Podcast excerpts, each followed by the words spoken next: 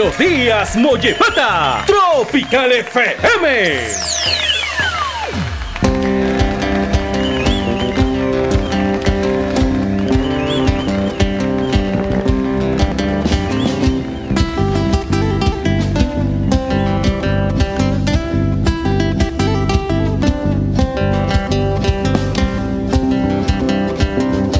las 10 y 12.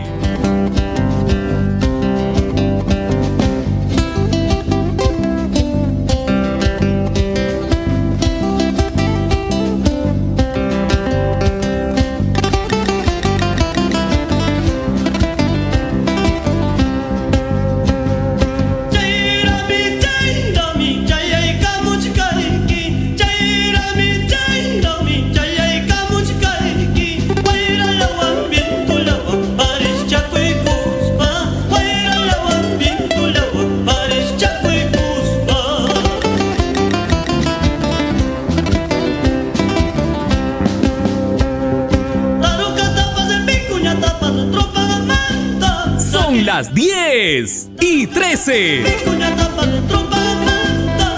10 y 13 de la mañana estamos ya como 3 horas en vivo, en directo a través de Radio Tropical en los 98.9 FM, no solamente en nuestra página, no solamente en FM, también nos están escuchando mucha gente a través de nuestra página web en www.radiotropicaldimatambo.com y todos los audios de los que están participando estamos compartiendo en nuestros grupos de WhatsApp, así que mucha gente también lo está volviendo a escuchar. Y esta mañana especialmente estamos dedicando a nuestro hermano distrito de Mollepata, a raíz ¿no? de esta campaña electoral que eh, estamos aperturando nuestros micrófonos para los candidatos que nos comuniquen o se comunican con nosotros también puedan hacer llegar sus propuestas a la ciudadanía. Y también eh, hemos tenido la participación del señor Marcelino Oviedo, quien como presidente del Frente de Defensa de los Intereses de ANTA nos ha pues hecho llegar también sus descargos o su aclaración sobre estos hechos que han ocurrido en la suspensión del debate electoral que, que eh, no se produjo, pues no continuar en Mollepata el pasado domingo 18 de septiembre. Para lo cual esta mañana tenemos también comunicación telefónica con otra de las personas que han estado eh, en la parte de la organización de este debate. Se trata de la economista Maritza Tabuada, quien ha pues también participado eh, en, la mesa directiva del debate, a petición, nos dice, de la sociedad civil, a petición de la población. Entonces, eh, vamos a entonces, también tener eh, su otro punto ¿no? de, vista sobre este tema que ha ocurrido en Mollepata y también algunos temas importantes que la población debe conocer acerca de la situación que está ocurriendo en Mollepata con los candidatos que han sido excluidos. Economista Maritza, eh, muy buenos días.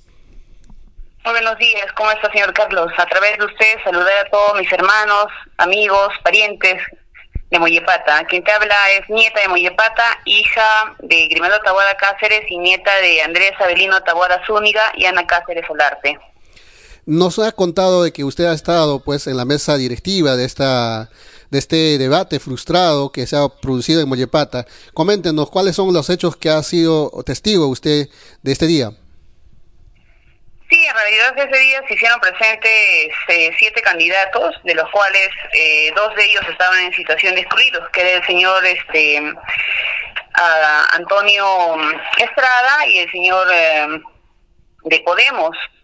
Y ellos dos, según las bases del reglamento de, de ese día, podían haber participado sus tenientes alcaldes o primeros regidores. Eh, del señor de Podemos estaba así de acuerdo con eso, pero el único que se opuso y vino con más de 100 personas, no de Mollepata, sino traídos de Lima Tambo, fue el señor Antonio, que su, su intención clara, y no respetando el acuerdo de caballeros que tuvieron una semana antes, trajo pues a personas con, con pancartas, con bombos, con palos, ¿no? Agarrando sus banderolas. Entonces, él incumplió parte del reglamento, ¿no? Para ese debate de ese día. Eh, y generando incomodidad en los demás candidatos. Y eso no fue visto nada bien por todos los este, participantes, por lo que tampoco se pudo desarrollar el debate porque no dejaba hablar el señor. Y eso fue algo que desmereció la democracia y ahí perdió el distrito, ¿no? Claro, esto ha sido pues eh, un motivo muy negativo para poder pues eh, hacer llegar las propuestas que eran pues necesarios para la población de Mollepata. Y usted como testigo ahí presente y además como parte de la sociedad civil de Mollepata, ¿cómo es que el resto de la población ha tomado esta situación luego de lo ocurrido, este hecho? Eh, una desazón terrible, todo el mundo regresó a sus bases, a sus locales de partido, vieron que este, la, la calidad y la capacidad poco democrática del señor Antonio Estrada y de su gente eh, ha pues frustrado algo que todo el pueblo quería, es más, ha venido a la población a escuchar el debate, escuchar a los otros candidatos, porque ojo, no es bueno creerse imprescindible y este sin tu presencia nada funciona. Es más, cuando nosotros le solicitamos que su primera regidora, que es una señorita nacida en Limatambo, participara en el debate, él dijo, no, yo, o soy yo o, o es nadie. Es más, injurió a dos candidatos diciendo tonteras, que algunos este, fue el candidato de Somos Perú, de Soncocha, y también el candidato Chacón, si mal no me acuerdo, les dijo tonteras, que ellos saben, es más, ellos podrían tomar acciones legales porque les ha dicho de forma verbal y presencial eh, cosas bastante calumniosas, ¿no? Bastante delicadas también, que, que creo los candidatos podrían muy bien presentar una denuncia. Por supuesto, ¿no? Este es un tema delicado de repente acusar sin tener las pruebas que, puedan ameritar para, una, para un tipo de acusación tan grande. El tema sobre este debate es que, como dice, nos dice el señor Marcelino Oviedo y usted mismo también, que estaba bien clara las reglas, cómo es que se iba a participar y bueno, el señor hizo caso omiso a esta situación y provocó este incidente en la cual provocó la suspensión de este debate electoral. El tema es que de repente muchos de nuestros ciudadanos eh, a raíz de repente de falta de conocimiento o de acceso a la información sobre cómo es que eh, procede el Jurado Nacional de Elecciones o el Jurado Especial de Elecciones del Cusco al momento de excluir a los candidatos y es que ellos cómo se deben comportar, ¿no? Porque unos candidatos que ya están excluidos, como ocurre en ANTA y como ocurre en otros muchos lugares también, mm, creo que deberían de eh, abstenerse ya a participar o por sus propios correligionarios deben abstenerse a pronunciar el nombre de, de sus candidatos porque ya no están en carrera, sino son los que eh, deben asumir, son los primeros candidatos a regidor, ¿no? Bueno, es un vacío legal en realidad lo que está pasando eh, con muchos candidatos excluidos por eh, problemas en su declaración de hoja de vida. Eso ocurre cuando no tienen un buen personero legal, obviamente que no es un buen asesor legal, y eh, rellenan su hoja de vida como pueden. Ponen ingresos económicos cero, ingresos en cuarta categoría cero, ingresos en quinta categoría cero. O sea, como una persona que no tiene ingresos, ¿con qué va a justificar su campaña? Y está haciendo que son campañas millonarias. O lo otro, ¿no? Creen que por haber dado baja este, de su RUG en la SUNAT, este, ya su empresa está liquidada. Y parece que no han leído la Ley General de Sociedades, en donde especifica que tú para dar así en cero a tu empresa, tú tienes que demostrar en tus cuatro estados financieros, en tu balance de estados contables, que estás pues, este, no debes a nadie, ¿no? Estás en cero, cero, en, tanto en patrimonio como en tus activos y tus pasivos. Y solo así te vas a registros públicos con tus otros socios accionistas, si es que es en sociedad anónima abierta o cerrada, o si es personal, vas y retiras los documentos de registros públicos. Ahí, solo ahí tu empresa está dada de baja. Claro. Porque cuando tú en la semana le das baja o alta, puedes poner a cada rato alta y baja y finalmente sigues operativo. Entonces el problema con el señor Estrada ha sido ese. Claro. Y es eh, muy recurrente él porque ya ha tenido cuatro votos en contra no del jurado especial electoral, o sea, de la máxima instancia del Tribunal Electoral Especial, y él espera que este por horas que ha presentado fuera de hora, no administrativamente han, les han respondido fuera de hora, sea admitido. Y yo, eso no, no va a ser posible no solo en él, sino en todos los candidatos que han tenido el mismo problema. O sea, si, si admitieran solamente al señor Estrada, tendría que el jurado retroceder con las reglas de juego igualmente del jurado que te dice, tienes que dar un informe económico detallado en tu declaración de hoja de vida.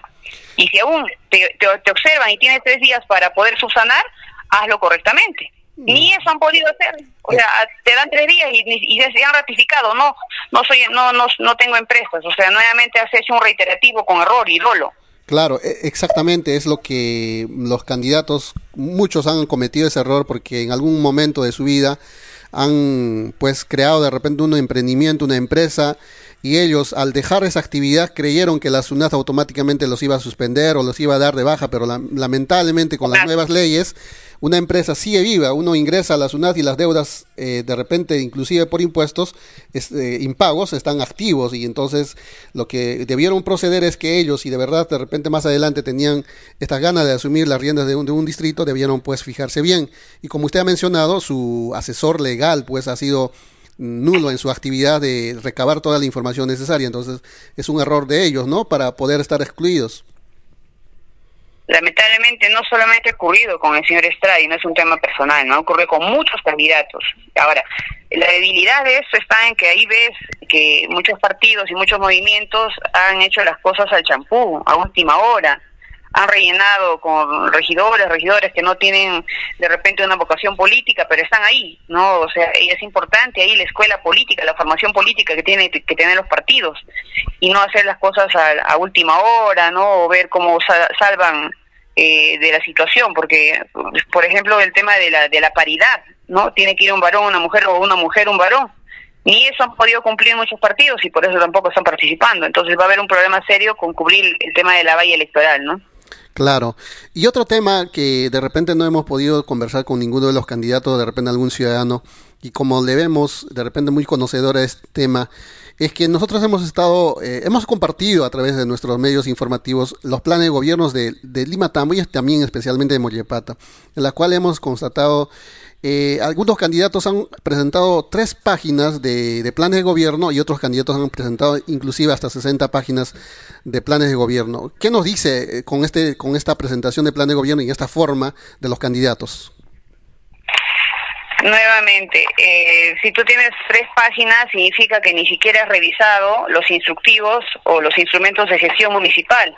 ¿Qué significa eso? Tu plan de desarrollo concertado, tu plan de desarrollo estratégico, tu, tu PIA, tu PIN, y de repente solamente han jalado alguna cosita de alguna página web o han adecuado algún documentito como han podido. Y desde ahí tú ves que hay improvisación, o sea que no tienen un, una visión este, planificadora y finalmente como tampoco el plan de gobierno que se presenta tiene carácter vinculante, ¿qué significa eso? Que si yo te digo a ti como candidato, si no cumples el 70% de tu o el 50% de tu propuesta de gobierno al segundo año, usted será revocado. Yo creo que ahí sí las cosas cambiarían de repente, ¿no? ¿Por qué? Porque estamos viendo que muchos prometen el oro, el moro, que van a hacer 50 mil obras cuando tienen solamente 5 millones o 8 millones o 12 millones de presupuesto. ¿Y de dónde va a sacar tanta plata? Si ni siquiera el municipio ya tiene capacidad de endeudamiento porque las anteriores gestiones ya se han endeudado. Y ya no tienen nada de saldo para endeudarse. ¿De dónde? ¿Una APP? una alianza público-privada, ¿con qué empresa? ¿Qué empresa va a querer ir, a invertir ahí y cuál va a ser su rentabilidad? Entonces, ahí ha faltado mucha agudeza y creo que es una debilidad, es un problema en, el, en, el, en las normas de la el Jurado Nacional de Elecciones, ¿no? Y todo lo que es la reglamentación para candidatos, en donde el plan de gobierno tenga que cumplirse. Porque tú ahí ves que mucha gente se frustra y dice, oye, pero ese candidato prometió eso, esto, y no hizo ni 10% pero bien que ha engordado, bien que ha cobrado y bien que tiene edificios con testaferros, con gente que son los tíos, sobrinos, que manejan con terceras personas las licitaciones. Entonces, te das cuenta que la verdadera motivación del candidato no ha sido ir a servir al pueblo, sino ha ido a, enriquecerse, a hacer plata. Eh, y algunos regidores que también le cubren. Y también vemos ahí que hay una debilidad de la ciudadanía, que eligen al alcalde, pero nunca nunca forman un comité de vigilancia de obra, nunca son parte de, de las sesiones del Consejo Municipal, nunca piden, por ejemplo, copia del expediente técnico con su valorización de obra, para que digan, a ver, ¿cómo va a ser el metrado? ¿Cuántos bolsas de cemento va a entrar acá? ¿Cuánto personal va a entrar acá? ¿Cuántos clavos, cuántos kilos de clavo va a entrar acá? ¿Y qué terminamos ahí viendo? Que en la obra dice, digamos, mano de obra no calificada 30 personas, pero ves a 10. ¿Y de dónde están los otros 20 que justifiquen el presupuesto? se traen DNI, se hacen firmar y hacen plata. Y ese es un, un apéndice ¿no? de todo lo que se roba. Y si eso sí eso hacen en personal, manipulando personal, ¿qué será en material? ¿Qué será en obras? ¿Qué será en movimiento de maquinaria, de combustible? O sea, muchos alcaldes y, alcaldesas, ¿no? mujeres que también están incluidas, ¿no? Entran con esa intención de robar. Y el pueblo no exige y no tiene la voluntad de decir, no, ¿qué voy a seguimiento? A mí no me pagan por hacer vigilancia, ¿no? Y justamente esa es la desidia, ¿no? Que dejar hacer, dejar pasar. No piden expedientes, no piden valorizaciones, no dicen, a ver, ¿cómo es este proyectito? Por ejemplo, en el tema de la cantera de Mollepata, ¿Usted sabe cuánto ingresa por este eh, ingresos este eh, directamente recaudados? Lo que pagan los que usan la cantera. Tarea. No, no, no, tengo conocimiento de ello. ¿Cuánto mueve al día en, piedra, en chancada o en piedra, en arena, en cascajo? No, nadie controla eso. Muchos alcaldes de Moyepata han hecho plata con la cantera, con el ingreso a, a Soripampa, a Lumantay y nadie les ha fiscalizado. Y todavía tienen la pana de querer volver. El alcalde, teniente alcalde, no sé, sus regidores, todos los que han estado metidos y tienen procesos judiciales, yo le voy a pasar ahorita unos documentos, y tienen la concho, o sea, hay que tener, como dice Araguya, ¿no? Hay sangre en la cara para ir a postular nuevamente, sabiendo que tienes procesos judiciales por esos delitos que se te ha tipificado. Pero como el pueblo está tan ocupado, estamos ocupados, yo, mi, por ejemplo, mi familia está metida en el negocio de la chía, de la palta, de la quismicha, ¿no? Entonces, eso es este un problema eh, que no, no se hace vigilancia. Todo el mundo está ocupado en sus afanes, pero se olvidan del gobierno. O sea, se emocionan cada cuatro años eh, en, el proceso electoral, pero no, no fiscalizan en esos cuatro años. No, no fiscalizan en esos cuatro años a nadie. Y esa es una debilidad en, gestión pública, porque como ciudadanos deberíamos hacer mínimamente el acompañamiento, mínimamente una veeduría y mínimamente saber cómo va a avanzar según el presupuesto que se tiene, la, programación multinacional de inversiones, y según las obras que se tienen proyectadas, y cómo, como ciudadanos, hacemos de que si estamos al 2022, 2023, ¿cómo nos queremos ver de acá cuatro años? Porque yo regreso eh, a la tierra de mis abuelos y siempre veo que no hay progreso las calles un desastre, no hay, no hay un buen saneamiento básico, o sea, siguen siempre excluidos. Y por ejemplo, con la potencialidad que tienen en el tema agrícola, ya podrían ser hasta directos exportadores de la chía, pero siguen vendiendo a una empresa tercerizando. Eh, o sea, son cosas que deberían potencializarse, pero las autoridades parece que no la ven, no sé en qué estará su cabeza, y eso es una debilidad, ¿no? Exactamente, esos son a veces, como usted ha mencionado, los problemas que aquejan a nuestro pueblo principalmente, que es la corrupción, ¿no? Entre las autoridades que ingresan y, bueno, los partícipes también. A veces también tenemos que decir algunos ciudadanos que se prestan para ello también o se hacen de la vista gorda, ¿no? O a veces también eh, muchos ciudadanos de repente por la necesidad de puesto de trabajo ingresan a la municipalidad y de ahí ya pues ya no pueden decir nada contra el alcalde porque pueden ser despedidos. Entonces hay muchos temas que, que, que involucran este tipo de, del manejo del Estado y de los presupuestos del Estado y es una preocupación. Por eso decía hoy día a, don Marcelino, al, al, momento de su participación, es que a, veces mucha gente dice, no, ese señor está cinco años representando al Frente de Defensa, ¿quién lo ha elegido? No es legítimo. Pero luego decimos, eh, si el señor Marcelino renuncia a ese puesto, ¿quién más asume, no? ¿Qué ciudadano sale y dice, señor, está haciendo mal, señor, esta obra necesitamos o esta, este problema nos aqueja y necesitamos solución? Entonces no hay voces que eh, vengan ese momento de cuando se les necesita, ¿no es cierto? Entonces hay muchos ciudadanos que deberían de participar. Principalmente yo creo que en estos tiempos la juventud es el que debe empezar ¿no? a, adquirir experiencia y ponerle frente a las autoridades políticas que son elegidas, como usted menciona, cada cuatro años y que aprovechan durante todo el proceso de gestión todo tipo de negociados bajo la mesa y que no son esclarecidos ante las autoridades correspondientes o ante la propia ciudadanía, ¿no? No son tan transparentes, ingresan al Palacio de Gobierno o al Palacio del Gobierno Municipal y se olvidan quiénes se lo eligieron o qué promesas hicieron, simplemente no dan la cara ni a los medios de comunicación y si lo hacen son pues eh, ya pues preparados por algún favoritismo, ¿no? Que ocurre siempre en nuestros pueblos. Eso pasa porque está, ahí usted, señor Carlos, se está dando cuenta de que falta liderazgo. Falta liderazgo, falta empoderamiento de la sociedad civil, falta este, promover cuadros políticos, cuadros dirigenciales, cuadros empresariales. El desarrollo del pueblo no lo hace el alcalde, o sea, el alcalde no es, no es Jesucristo superstar que va a venir y va a solucionar todo, si ni siquiera muchos pagan pues su alcabala o pagan los tributos como debe ser ahorita solamente se tiene por ingresos de cano, ¿no? Y lo que el, fisco te entrega. Pero después de eso, ¿qué se hace? O sea, vemos ahí líderes que muchos este, no quieren asumir ese reto. O sea, e, ese día me acuerdo que le, injuriaron ¿no? también al señor Marcelino, indicando de que eh, tú no estás reconocido, ¿no? Y, él mostró ese momento su inscripción a registros públicos, porque el, la misma población quiere asumir. O sea, nadie más quiere asumir ese cargo de frente de defensa. Entonces, ¿quién más dice yo quiero ser yo puedo asumir y encabezamos un nuevo cuadro de líderes. Ahí también hay que, hay un tema fuerte que se tiene que trabajar en Moyepata porque sin liderazgo, un liderazgo claro, eh, o un norte a donde se va a ir como distrito, teniendo riquezas agrícolas, de, transformación, industriales, turísticas.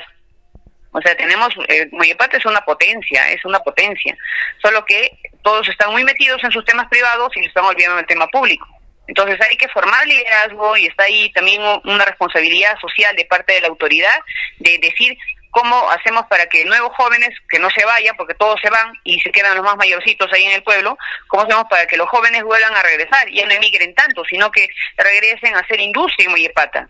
Y ese es un reto. Para eso también se tiene que promover a mujeres líderes, ¿no? Que puedan hacer, por ejemplo, cadenas productivas, que puedan transformar, que puedan empacar, envasar, etiquetar y exportar el producto y, se tiene ese potencial, solo que no está viendo alguien que aglutine ese grado de organicidad y de norte con visiones de futuro para el desarrollo del distrito. Muy bien.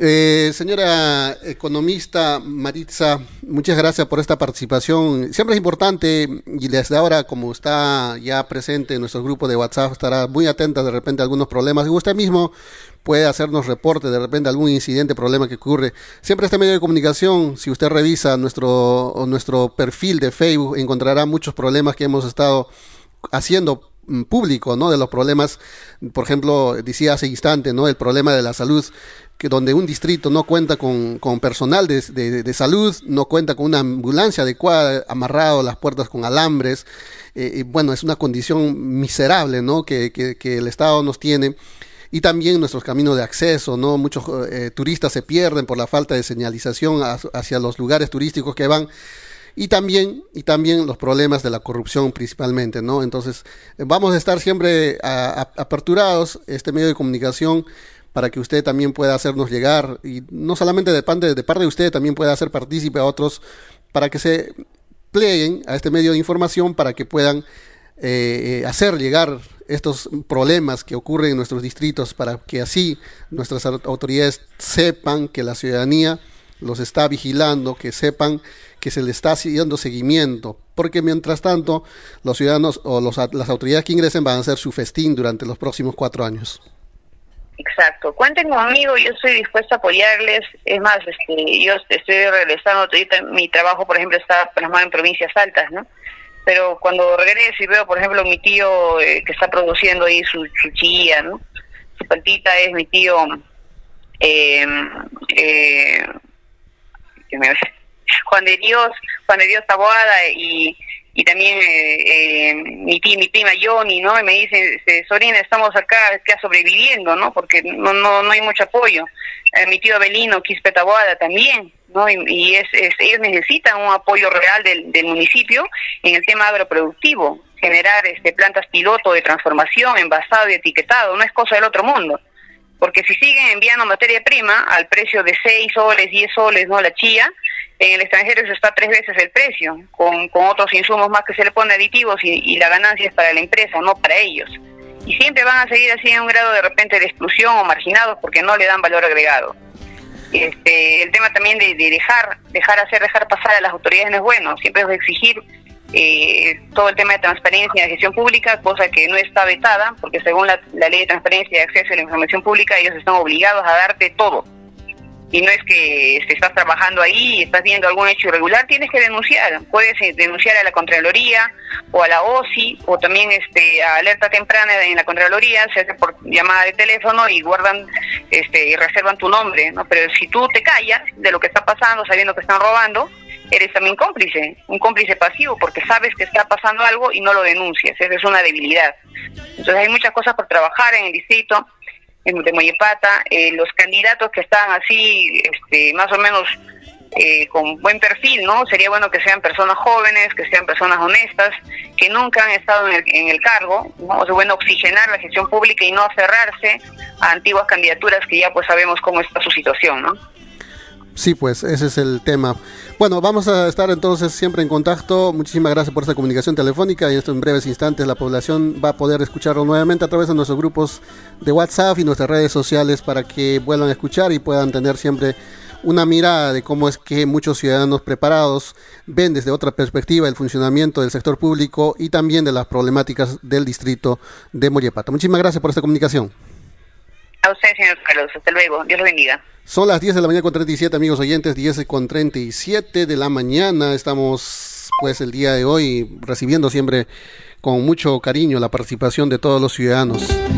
Somos a defensores acérrimos de la libertad de expresión de quien sea que desee expresar su voz, su opinión, su pensamiento. Estamos aperturados como medio de comunicación para llegar a todos, a todos sin ningún tipo de distinción o exclusión. Así que si no has escuchado a algún candidato en este medio de comunicación, es porque de repente ellos no han tenido o no han querido participar. 10 y 37 de la mañana. En breves instantes, a partir de las 11 de la mañana, nos estamos yendo a la comunidad campesina de Tomacaya para saludar por su corcovita a la señora Mercedes Guzmán. Ahí está ella ya preparándose los zapatos para bailar y gozar, zapatear duro, duro, nos dice, porque se va al mediodía a expectar la carrera de caballos y tomarse su rica frutilidad en la comunidad campesina de Tomacaya, distrito de Lima, Tambo. Nos vamos a la parte musical.